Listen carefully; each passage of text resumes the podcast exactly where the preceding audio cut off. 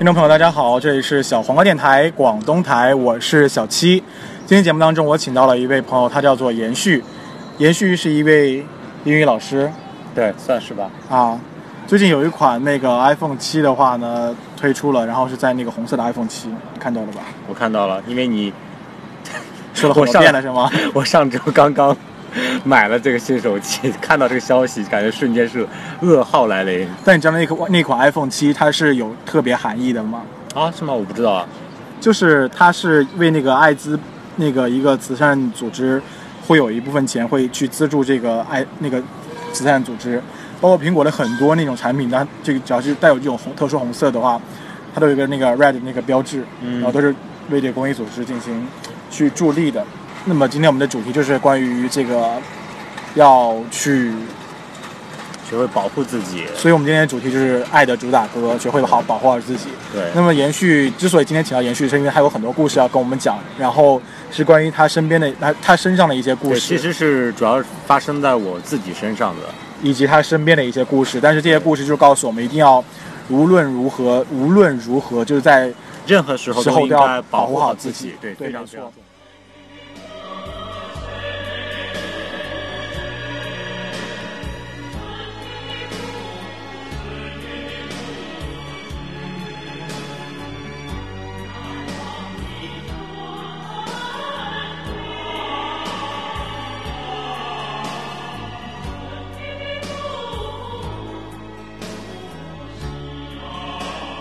还说到这个，今天还看到微博，就是那个朋友圈里边有人发，就说有人在自慰的时候拿那个泥鳅或者是那些鳝鱼就往里边放，然后因为鳝鱼和泥鳅嘛，他们就会进入到那种，就是到了那种环境之后的话呢，就会去找那种把那个肠道给破开，嗯，这样其实很危险的一个事情。所以说大家不要去觉得说有了安全套啊，或者有了那种避孕套之类的，然后就会很安就会很安全。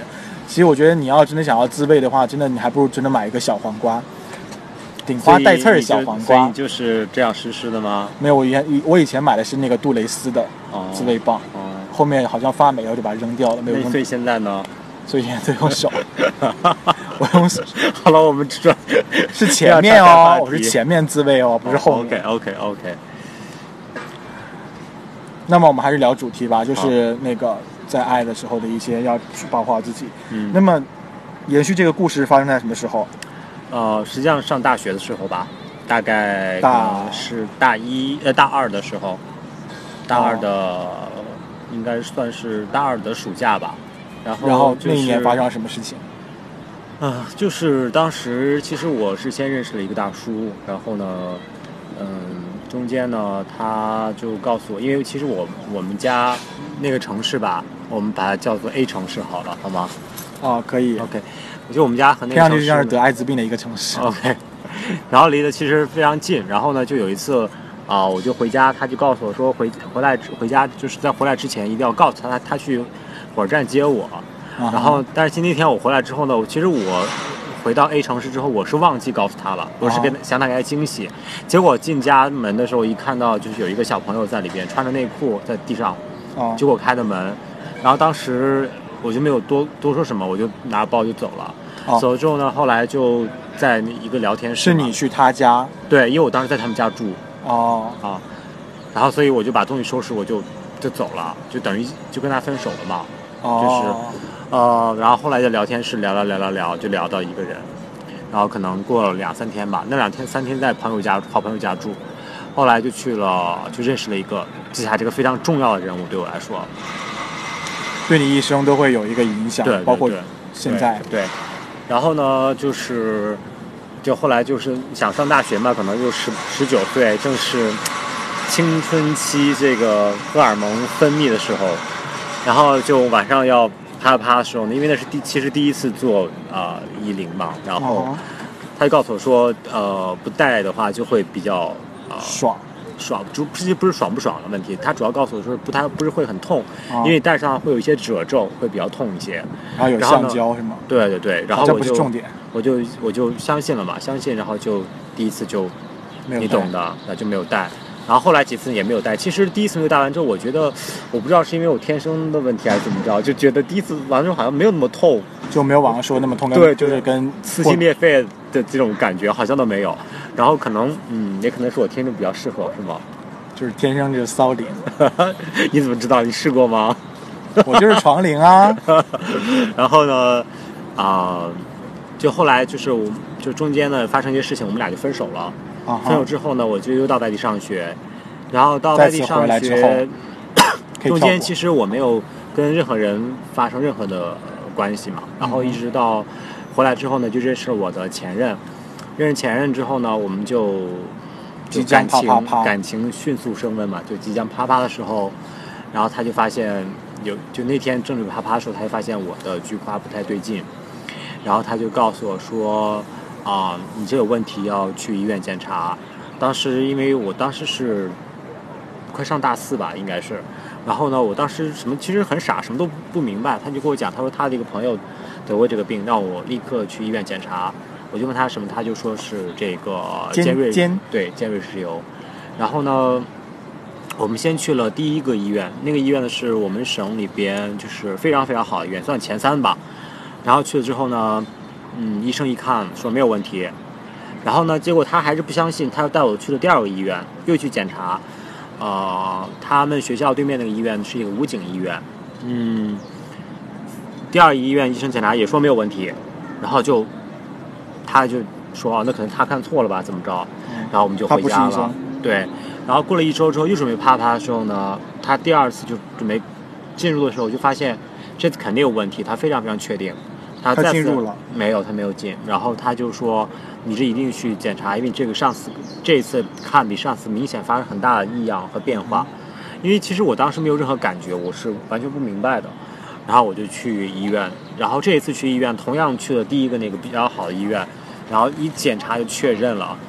然后呢，紧接着我又不太相信嘛，我又去了第二个，我们就去同样的医院，刚好都同样的医生，然后这次就确认了，然后医生就是那种非常家医院都对确认对，就是非常异样的眼神儿就看我嘛。但是后来我就知道这个事儿之后，其实我当时还是呃比较冷静，虽然也其实也很紧张嘛，然后就赶紧去网上找资料，看怎么去治疗。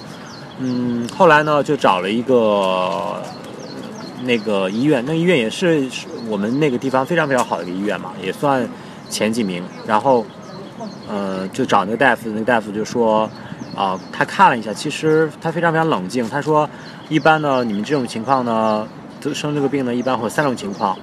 就第一种情况是，呃，对对对同同性之间，对对，第一种情况同性之间的，然后这嗯个肛交吧。第二种他说就是呃就是去了洗浴场所啊，或者是去了东找小姐莞啊呀、对对对，这种地方。啊，第三种情况就是可能去泡温泉的时候，其实那个部位交叉感染。对交叉感染，对，呃，然后那个医生他倒是非常的 nice，他就告诉我说，其实他根本不关注，他说你也不需要告诉我是哪种情况，现在我们的问题是要把病治好就好了。我说好，然后当天下午呢，我就决定去。其实我觉得医生是在说这种三种情况的时候，等你主动承认，结果你没有啊，是吗？只好自己但是接，但是医生当时说只很清楚好自己接那番话。但是医生当时告诉我说，他不想知道是哪种原因，他也没必要知道。他说你也没有必要告诉我。你心里面 OS 有没有说，那你说个屁呀、没有，我当时还蛮感激的医生的，因为去其他医院的时候，其他人就说话都有那种歧视的感觉嘛。嗯然后，嗯，后来我就去治疗。现在问题重点又来了，就是当天下午我就决定做手术。我们早上去的，我是和我一个大学的女同学，我们俩去，然后做手术，先就是那个打麻药，但打麻药的时候呢，就是嗯非常非常痛，我这边我要真的我要补充一下，就打麻药，因为真的就大家说觉得打麻药可能就是拿一个小针儿、小针管，然后去去注射。但我做过手术，我知道真的你要打麻药，就特别是你要动那种大手术打麻药的话，针管会特别的粗，而且从你的脊柱那边，呃，我那个倒不是的，就是它只是当时那个钢针很长吧，它就那个针大概就有可能二十厘米长吧，那种钢针吧，我感觉啊，就是它会它会就是围绕你的菊花就是打整整一圈，然后就非常非常痛，就是每一针下去就眼泪立刻就能出来那种感觉。然后呢，就开始手术，打开之后可能当时就是应该是用激光烧吧，我觉得就是，嗯，然后医生就是说烤说，肉味，对我倒没有闻到，其实当时已经疼晕了，就没有感觉，就是你跪在那个那个手术台上，然后因为你的两个手要把那个斑掰开，然后还会有个女护士在帮助他做些辅助工作，但至于他做什么辅助工作，当时因为太疼了，我的注意力已经没有集中在他们做什么事儿，反正感觉应该是他们在烧吧，然后就是打开之后，就医生说里边还比较多，所以呢手术时间比较长一些，大概可能我是两点去的，大概出来已经四点半左右了吧，就时间还是蛮蛮久的，但非常非常疼，到这一半的时候真的有点快坚持不下去的感觉，就打了麻药还是很疼。非常非常痛，嗯非常痛。然后呢，就继续就是，anyway 手术就结束了。结束之后呢，我那个医生还比较好，他就啊、我就问他，我说是不是像网上一样要什么输液啊什么之类的？他说不用。啊、他说你给我交这几千三千块钱，我帮你治好。然后完了之后，我说需要吃药吗？什么？他说什么都不用。他说你如果你觉得痛的话呢，就去抵药店买一个那个是叫芬必得对吧？就反正止痛药对，止痛药。他说你痛的时候吃就好了。然后呢，平时的时候呢，一定要注意，就是、呃、大便完或者是洗完澡，一定要注意那边要要干保持干燥，就拿吹风机把它吹干就好了。然后就买个红霉素软膏，一两块钱，就是可以抹一抹。然后我就回家，当时我同学就搀着我嘛回家。我印象很深，就是从啊、到小我小区到我回到我那个房间，就是可能走路，可能大概平时走两三分钟吧，但是会走。我那天走了很久很久，就非常痛，每走一步就很痛，因为当时可能麻药没有散，或者还本身就很痛。然后到家之后呢，因为没有吃饭，然后我同学就说他去帮我买饭，然后我就不知道怎么回事就睡着了。他买回来之后呢，我就醒来了。醒来之后，我发现就什么都不痛了，完全没有任何感觉了。然后那几天呢，就我之前前任告诉我说是，啊，他有朋友得过嘛，就告诉我什么东西都不要吃，因为你一吃东西的话就容易引起他大便嘛，他就会更痛一些。然后我就几乎都什么都不吃，然后一直就是大概持续了五六天时间吧。但那五六天之间呢，就是偶尔会可能吃一两片面包啊，或者是当时我记得超市有卖那个芦荟蜂蜜吧，就那个泰国进口那个一瓶可能六七块钱，就是吃那个东西，然后再吃点香蕉，就滑肠嘛。然后一直到礼拜六，因为礼拜六当时呢外边就是我还有一些兼职，就是要去处理一些事情，然后我就可能我出门了嘛。但是呢，你想，因为我周一到就是有五天的时间都没有出门在床上，所以没有运动的话，它可能身体的消耗量就会小一些。还是躺着跟站着不太一样。对对，对对。然后后来就一站起来屎就出来了。不是不是，就礼拜六就是出去处理一些事情，然后大概下午两点多就吃了点那个叫馄馄饨呢，然后啊正吃的时候就觉得自己想要大便，然后就赶紧往家往家走，啊、到到家之后呢，就就坐在那个坐便器上就想大便，但是整个过程非常非常痛，就就是你懂，就是你一用力的时候，然后感觉就跟全身撕裂了一样，就是剧痛无比的感觉，就那种痛是那种从你心里边到内心那种痛，然后我就啊、就更但是那时候你就他又大便不出来，然后你就会我就在地上翻，就翻滚。翻滚的时候呢，我赶紧就想起来，就吃一片止痛药。大概翻就地上，真的是在地上滚。我一个人嘛，当时就是一室的房子，就晕过去了，直接晕过去了。就是那种痛，就这个痛，包括那个做手术的痛，就是我觉得，其实我当时在地上翻滚的时候，我就告诉我自己，我说，我说活该，我严迅，你活该是，是你自己自找的，你为什么不注意保护自己，是吧？然后说实话，我觉得这种东西是你就是不像你做平常去做其他手术，就是你可能比如说手上割了一刀，那哦好，我不去碰这个手就好了。可能这段时间我就不不碰这个手，对对对对可能不碰还好，但这个地方是你每天就会必经的一个地方，而且会有很脏的东西，你会自己就说除了痛之外，你心里面也很紧张，很怕它再感染其实。其实我当时已经很尽力，就是周一到周五就不去吃饭，所以还好，就是可能伤口已经做了一些愈合吧。然后，但是当礼拜六真正那个就时候，就还是非常的痛。后来呢，我就就晕过，就吃一片止痛药晕过去了。晕过去之后起来之后呢，又就是又又又感觉没有什么事儿了。就当时我就是在地上翻滚很痛的时候，就包括跟我做手术一样，我当时告诉自己就是说，其实觉得内心的这种痛吧，比生理上的痛就是更更让人难受。我当时真的真觉得自己非常非常难受，然后整个过程觉得真是自己活该，真的是觉得这样，而且非常非常后悔。后来醒来之后呢，就隔了一天，就就是因为你醒来你要就走路就运动就会消耗量就要吃东西，嗯完了之后隔一天又开始大便，但这次我第二次我长了记性了，嗯就我呢先吃了一片止痛药，然后后来坚持了大概半个多小时，我想着可能等药性发挥的时候，然后再去。可能是因为随着天数增加，伤口有愈合，也可能和止痛药有关系。反正就是第二次的时候也非常痛，但这种痛呢，就是就觉得自己能忍住。就第一次、第二次其实都量非常非常少，就一丁点一丁点。然后后来就是又隔两天又又要大便，然后就这样到了第二周的吧。你像我第前一周礼拜一做手术，到第二周礼拜五在啊、就是大便的时候就已经没有什么感觉了，就已经恢复正常了。但是这个时候呢，就应该去医院复查嘛。然后呢，因为当时其实我知道这个病非常可怕一点就是什么，就是它会不断的复发。我在网上看会不断复发，就是啊、不断长、不断长、不断长。所以医生告诉我一定要复，就是要复查，要半年，保证没有问题才 OK。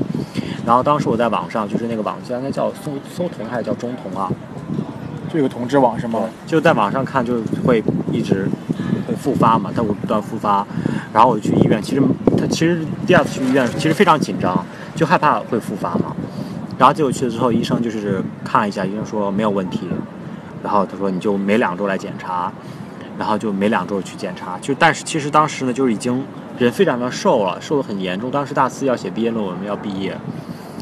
啊、就是同学见我之后，因为我是十月二十二号做的手术，然后呢，就是我大概一个月之后出现在学校，就大家老师见我都吓了一跳，人非常非常瘦，嗯，后来就每两周每两周去检查，就是我比较幸运，就是到了四月份的时候，最后一次去的时候，医生看一下时间，医生说你差不多了，你这多少多长时间？我说有半年了吧，六个月。他说啊，那你这应该就没有问题了。我说真的吗？他说没有问题了。其实当时他我说没有问题的时候，我其实心里就一哇、舒了一口气。松一口气那种感觉，因为你懂，就是其实我每次去检查就是非常高兴。第一高兴是什么？高兴就是说内心很纠结，高兴就是说呀，终于时间过得好快。第二也很紧张，害怕每次后边有出现问题，又要做二次手术，因为那痛实在太痛了。呃，我算比较幸运的，就是没有复发。医生说，啊、他接受这么多治疗，这么多病例，就目前只有三例，我是第三个，就是没有复发的。就是过了一年吧，过了一年呢，然后我上了研一的时候，就是因为当时。啊、我做做完手术，医生告诉我，就是你没事的时候呢，就把手是用你手指头伸进，蘸点沐浴露伸进去之后，你转一圈。如果呢，就是你周觉得那个那个周围那一圈那个壁上有非常明显的突兀的感觉，那肯定还有有问题要来复查。所以我就养成了没事会拿手指头 就进去试探一下这个情况，顺便自慰，好像那个没什么感觉，没顶一根手指头有没顶到前列腺啊。哦，这样啊。然后呢，就是一年之后呢，有一天我就拿手指头，就是洗澡习惯性的伸进去摸了一下，觉得有点不对劲，然后我立刻脑子就条件反射，炸了，就是感觉对，感觉可能又复发了。然后第二天立刻去了医院，医院的医跟医生讲之后，医生说那就打开看一下吧，就是继续上麻药，就又痛了一次。听上去你好松啊，嗯，就随随便便可以打开看一下。然后就医生说他不太确定，他说那我就给你还是给你弄掉破掉吧，就那个东西打掉。然后呢，就又又做了一次手术。但后来呢，又去复查，又继续接着复查三个月。医生说啊，那后来医生说应该不是，后来医生说可能是其他什么增生物之类的。但是当时为了保险起见，全部给我做掉了。这个事儿就 over 了，总算对吧？啊哈，但是就是我从医院出来还是蛮开心的。然后后来呢，我就跟我的好朋友，我也忘了什么时候吧，大概可能到了暑假的时候吧，我就跟我好朋友一个好朋友说这个事儿。然后有一天呢，我们就路过我们那个地方，那个就是一个检测机构吧。啊，他听到这件事，他就说：“那我一定要去做检测。”然后我非常非常害怕，因为我就我其实其实这个说实话就不敢去。然后但是他呢就硬拉着我去，就把我拉到拉上面去了。拉上面去之后呢，就抽血。要抽血之前呢，那个医生就是他就给我他就问我什么情况，我的朋友就跟他讲我什么情况，就有感染这个风险。从他根据他的经验来，看啊，而且尖尖的，它那个缩写就是叫 HPV，然后艾滋就是 HIV，然后还挺像的，就是两个人就是它这两有的关系吗？没有关系啊，啊，那你那你在这像 就差一个字母哦 OK。OK，然后。我英语又不好，嗯，嗯，然后就去，然后当时呢，那个医生就准备抽血，他就之前给我做很多的心理疏导，给我讲故事什么之类的。然后我意识到当时说，我不是来抽血的吗？怎么怎么会想那么多？后来我意识到他其实是安慰我，我就跟他讲，我说其实我说你抽血吧，我已经准备好怎么面临这个事实了，嗯我就抽血。嗯，抽完血之后呢，因为结果很快，十分钟就出来了。然后我就其实当时内心非常紧张，我跟他说：“我说我想去一下洗手间。”他说：“你去吧，就在那个夹层。”我就去了。进去之后把门关上之后，就感觉我我其实我现在讲我还在回复当时那个感觉，就是我觉得这种感觉，听众其实也会有，就是你会遇到很多事情，就是你无法去去去对，就是我感觉面对的事情的时候，对你都会有这样的一种心理。我就会呼吸不上来，而且我感觉那那几分钟时间过得非常非常慢，我就那感觉就是上气不接下气那种感觉。后来后来我想就是也破罐子破摔嘛，我说就不管怎么样上去知道得得看结果。我一上去我就问他结果出来没，他说我朋友好朋友说结果出来了，然后他有好朋友当时跟我说，他说你感染了。然后当时当当我听到这个就是事实的时候，我直接就我的脸吧，我自己感觉就瞬间就变颜色，就是就感觉你的心虽然其实你已经做好准备，但是当对方真的告诉你事实的时候，你还是无法接受。然后他们一看，他们俩一看我这个情况脸脸色不太对，然后那个我的好朋友立刻就笑了，他啊笑，哎你没事儿，我是骗你的。然后他这么一笑之后，我我更觉得不对劲儿了，因为我觉得他可能是在安慰你，对他怕他安慰我，然后，然后我就那个医生医生说你放心吧，没事儿的，你们要有你要有事儿的话，我肯定会把你的信息记录下来，让你去疾控中心做复检的。嗯我说真的吗？他说真的真的。我当时还是不相信，然后他就给我去让我看我那个什么试纸，给我讲第第几条线怎么怎么样。嗯，然后后来我总算相信了吧，他说就 anyway，然后就就出来，就从那个地方出来之后，我一看外面的天，哇，真觉得好蓝啊，真觉得好蓝，真的我感觉就是很蓝很蓝的感觉，就可能自己觉得这个心情觉得啊，真的长舒一口气。就听了你的故事之后，我就觉得，因为你的故事我之前已经听过一遍了嘛，所以在听第二遍的时候，我仍然觉得你是一个戏很多的女子，啊，是吗？真的还满地打滚的其实这个但是其实这个故事真的这只是一对，部这是一个部分，第一部分已经结束了，然后我们还后稍后的话，延续还给我们会还会给我们讲第二个故事。但是从第一个故事，就是我大概去百度了一下，就是就是艾滋跟这个尖锐湿疣，因为它都是通过性传播，所以你如果你没有做好保护的话，很可能这两个病都会得。就是如果听众大家不知道什么是 HPV，不知道什么是尖锐湿疣的话，建议大家去百度一下，看一下百度图片，你就知道这个病有多么可怕了。嗯，对，其实，呃，后来现在主要讲这个，就跟大家分享什么。其实后来我也慢慢，就因为你得了得了这个病，然后你就会去了解嘛。对啊结，果还了解，发现啊、医生告诉我，就是说，啊，比如说你像那个 HIV，对吧？它是基本上通过保护措施是可以隔隔绝阻断的，前提是这个，比如说套套不要破什么之类的，对吧？啊但是这种性病，比如说，尤其像这个尖锐湿疣啊这些东西，它是皮肤接触性的，就比如说咱们俩皮肤线一接触，然后可能就会感染了。这个嗯就是它是有没有套是是不是那么重要的？就是说不是说套套可以可以阻隔的，它只是可以预防，但不能阻隔阻断。所以呢，就是其实后来就非常非常害怕嘛。对，百度了一下，就是一个性接触通过性接触使病原体接接种感染，非性直接接触感染，就是刚你说的那种碰我一下，对对对，是的，是的。所以，啊，因为你包括间接接触，就是我们刚刚说的泡温泉，就是之前有一个，如果前上上面有一个人就是 HPV 的感染者之后，你他走了之后，你再去碰这一块地方，你还是会被感染。对有这个可能性，至少有这个可能性。对对，所以呢，还就是非常非常恐怖的，就是因为你从外部特征你是看不出来的。很多很多可能后来朋友问我说：“你当时后边没有什么反应吗？”对我来说，我真的是通过自身的这个故事告诉大家，其实我真的没有任何反应，就是也没有痛啊，也没有痒，症状完全没有。如果当时有痛有痒，我肯定早去医院看了。你要传播这种信息吗？需要啊，不痛不痒的信息。但是，但是就说这个，我的意思是说什么？就是它是没有任何征兆的，那么就是你一定要注意嘛，就不要乱约乱搞嘛。嗯，就是因为你想，你有保护措施了，你都还可能会感染，更别说无保护措施了，对不对？对。嗯，好开始第二个小故事吧。然后第二个呢，是可能因为中间呢，我其实得那个病之后，后来我几乎真的没怎么接触别人，可能中间跟我啪啪可能就一两个人吧，真的是这样。后来，嗯，呃，就是出国玩回来之后，就是可能人夏天吧，七月份的时候，就可能真的有时候就有那人总有那么一两天，就是你很难控制住自己的这个欲望，对吧？打飞机啊，是吗？后来呢，就约了一个在是不是一个软件，我忘掉了。嗯，当时呢，我约这个小朋友呢，就是小孩儿啊，比我小，还跟我年龄差不多，应该是。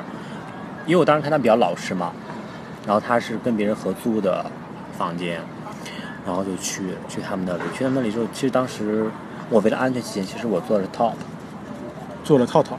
做了 top，做一，哦，一做一好吗？会讲几句英文了不起啊！啊，没有没有，不敢在这儿选，好吧？啊、延续是一个女博士，虽然现在没有男朋友。怎么办？继续，男人、女人、女博士怎么办？你要把我很快嫁出去继续。啊、然后我去他们家，因为当时就为了安全做一嘛，然后啊、我们就啪啪了，带套啊，当然带套。然后但是我觉得做一未必安全吧。但是其实自己内心那种感觉嘛，对吧？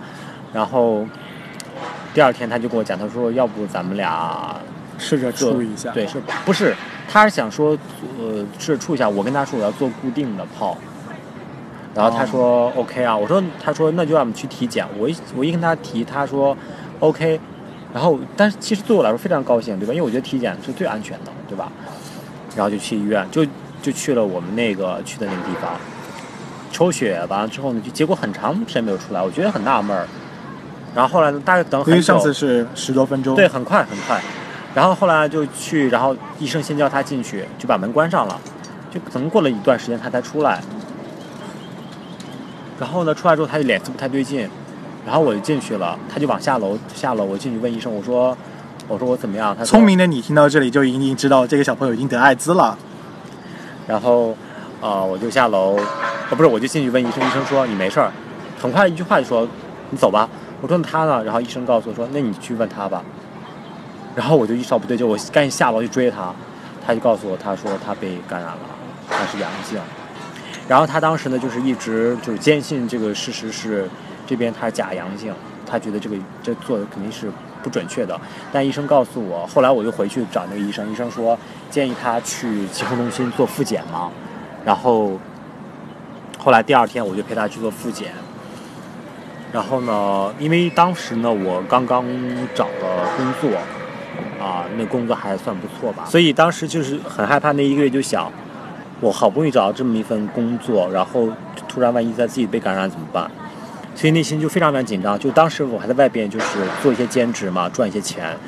啊、那个月你想是夏天，我就不敢吹空调，因为我害怕吹空调之后感冒。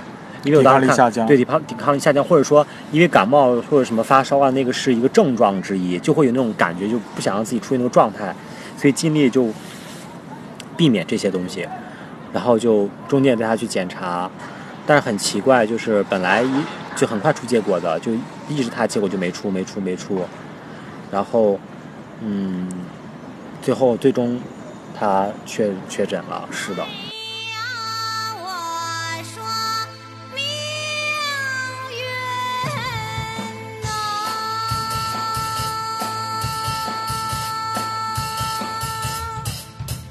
所以当时我就非常非常紧张，但是呢，我当时知道就是最快，医生告诉我我的确诊也得要有一个窗口期，因为刚刚做对完，，他最快的这个，呃、大概也需要大概啊，他当时最快是四周是比较准，所以四周就八月三十一号我去做了这个第二次检检验嘛，因为我们七月八月一号去的，啊、八月三十一号去检查的时候，呃，结果做出来是我是 OK 的，然后我当时是。我说我给医我给那医生就当时哭了，我说我说医生能不能给我一个拥抱，我能抱一下你，然后那医生说，医生当时很不情愿好像，但我不知道他是不是直的，医生可能觉得你戏太多了。哦，可能是这样吗？所以后来就抱一下医生，然后就就走了，就那么听完了第二个故事，我们就可以感觉到，其实延续是一个活儿特别好的人。就约过第一次，别人还想要再约回头炮，你怎么知道啊？但是你是含泪作揖。其实听完两个故事的话，其实今天录这期节目也是希望能够通过延续这两个故事来告诉我们身边的一些朋友，因为其实我第一次听这个故事的时候，延续说这第二个小朋友他是一个好对像是农村的，对，重点是在于，对对对，这个我没有讲，重点是因为，其实在我那个城市哈，啊。啊，也是省会城市来说，就是基本上大家都是会有自己的房子。啊如果你在我们那个城市的，还是和别人合租的话，就会觉得，嗯，他的可能状况不是特别好。当然，你说他当时毕业大学毕业找工作，我也能理解哈。但是从他的穿着、他说话方式来说，就是其实觉得他真的是蛮可怜的。因为后来他上面有个哥哥，哦他跟他哥讲这个事儿了，觉得当时很想帮他，但有后来他就一直缠着我。其实我怎么说，当时那一个月我已经很尽力去带他去医院去做检查，去跟他开导他嘛。但是后来就其实人总有私心来说，他老缠着我，我自己很害怕。就是我不是害怕跟他接触，我是害怕他一直缠着我，这个状态会影响我的这个生活。嗯，所以后来呢，我就把他拉黑了。所以你没看你是零，你没跟他说你是零吗？嗯，没有没有跟他讲。你说我是零，对，没跟他讲这件事情。重点就是，其实他家境其实不怎么好，但是发生这样事情，他每个月要，我猜测可能要付出额外的费用去对，虽然说做这个治疗。哦虽然说我们哦国家是免费，但是可能真的就是，当你得了这些病的时候，你可能要花，比如说你你可能你的吃饭啊饮食要更更加注意。注意对对对，所以呢，先跟大家说，我想说三点吧。第一就是，呃，不要相信任何人，就是包括我觉得包括你的 BF 在内吧。当然，我的理解就是说，现在，嗯，可能以后我这就是为什么我现在一直就是单身的一个原因吧。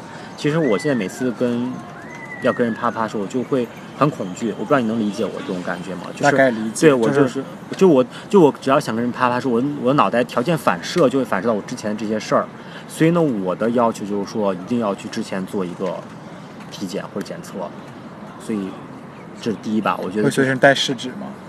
那个没有用的，我不相信，我只相信医院的抽血的这个检测，什么唾液这些我都不信的。它不是唾液，它是从你的口腔里边刮一些那种细胞。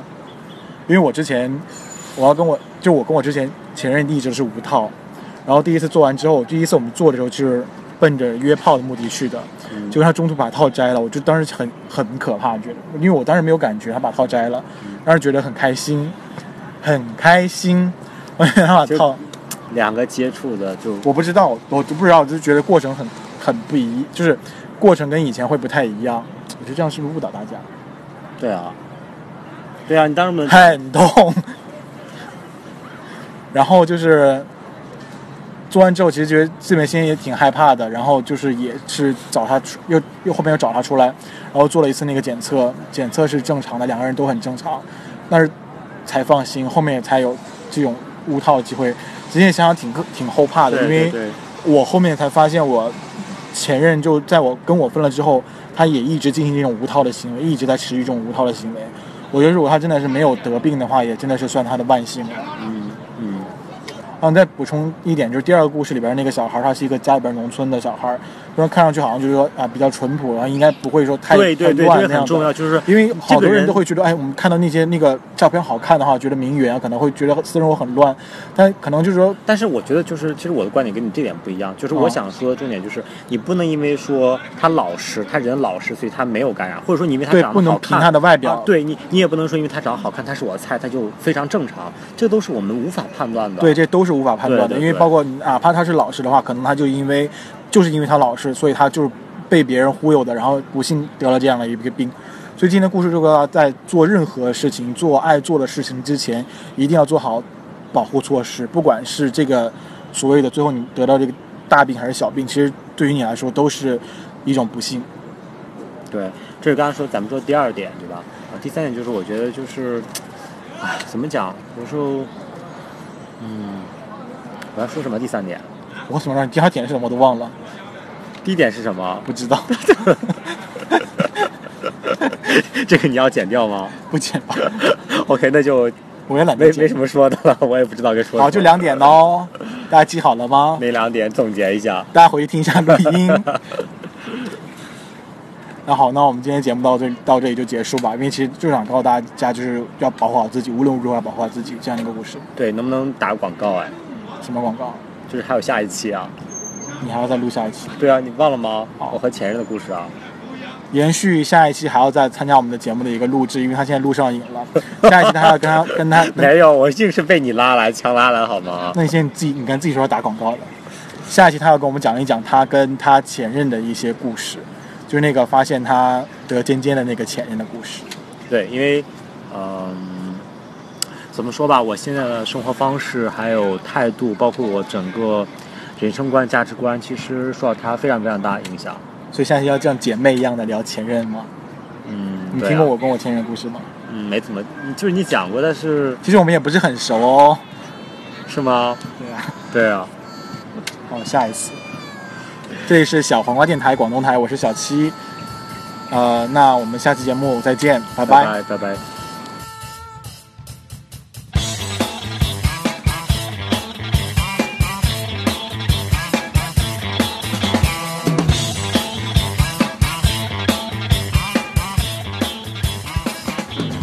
就这期节目录制完之后，然后延续又给我们补录了一个那个其他的故事，然后这个故事也是告诉我们要保护好自己，除了生理上的一个保护，还有一个就是在平常生活当中的一个保护。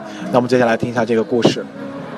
就是那个给我感染尖尖那个男的呢，呃，回来之后，他有一天突然在学校就看到我的照片，然后和我的名字，然后他就跑到我们学校，跑到那个学校去，然后就给同事，对对，要他就给同事留一张纸条，就让同就是告诉同事说，我一天之内给他回给他回电话，如果一天之内不回电话，他，对对，他就让我说一天之内回电话，然后我然后呢，我就回过去，回过去之后呢，他就要挟我，他说如果我不跟他在一起的话，他就把我的裸照，之前我们就是有他要拍裸照，我都不知道，就是要发到同事那边去，你不知道吗？你怎么会不知道呢？我真的不知道，我真的不知道，那他拍着你是正面的吗？有正面有有正面有侧面的。正面你都不知道吗？我不知道啊，我真的不知道，我都没有意识什么时候拍，一可能过时间太久了。呃，我就跟他打电话联系嘛，联系他就说我必须要跟他在一块儿，然后当时就是，我当时就态度比较强硬，我说肯定不可能了，然后他就说，他后来有好话又说，说是啊，我现在有车，什么带你去，其实就是拿那些哄骗，就是小孩子，因为其实，在就是人十九岁的时候，可能你看到有个人，如果他去买车啊，什么有车啊，有房子，可能你会觉得还会是有一种比较好的这个幻想的嘛。但是那个时候我二十二十二岁吧，当时到那个年龄已经不在乎这些东西了。所以我拒绝了，然后他就是态度比较强硬。后来我说你好吧，你发吧，你发照片我就报警。我说咱们俩看谁，看谁是谁的这个谁能撑撑到最后。我说我不怕，然后他后来就没有再找我了。但是后来呢，就是后来就在我那个城市，通过朋友，就只要很多人我一提起这个人的名字，对大家都非常对人非常敏感，是非常非常乱的，确实很混乱，非常非常乱。哎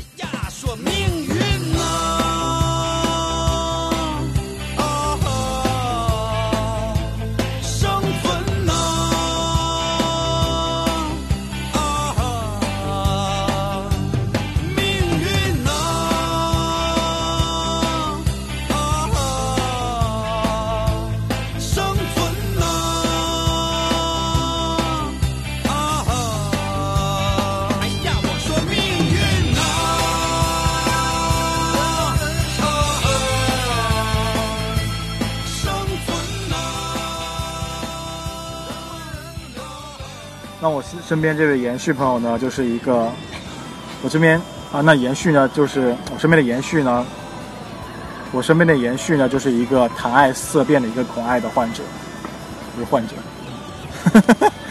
你敢不敢说话正常一点？我真的很怀疑你的主持人能力那你知道那款那款 iPhone 七它是有特别含义的吗？啊？是吗？我不知道啊。刚才不是念了一遍了吗？哦，这样，这我看，这我怎么没注意？好像没怎么宣传，只是说听到有好多产品都有，都是都有，包括只是在中国 iWatch。只是在中国不不宣不宣传这个事情，还是反正 iPhone 七的聊哪里去了？我都要引到主题了，你帮我扯了产品怎么？你要卖，你今天广告是做做广告吗？啊，不是，sorry sorry，给我剪掉。好，继续继续，我们说艾滋，然后那么延续的话，那就我们把它叫 D 好不好？他是，就我就他他就跟我讲说是，啊、不戴套的话，第一次会比较就说第二任吧。啊对 OK，那那其实不是我第二任，其实第三任，第一任是直男哎。好好听直男的故事哦，先说一下第一任吧。不要岔开，先说这个重点吧。第一种情况就是，啊、没关系，我第一种第一种是什么？就是你中你中间中你中间能不能中间能不能跟我进行个互动啊？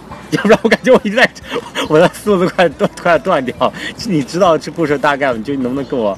我刚才就就互动了，我就互动了一下，然后但我互动就是目的就是表示我的存在啊。就我觉得，至今为止，我觉得你同学可能以为你割了个痔疮。哦，应该不是，他应该清楚我割的不是痔疮。嗯，然后后来呢就去就是去做这种皮肉生意的时候，那你的意思是说我在做皮肉生意吗？嗯，你猜？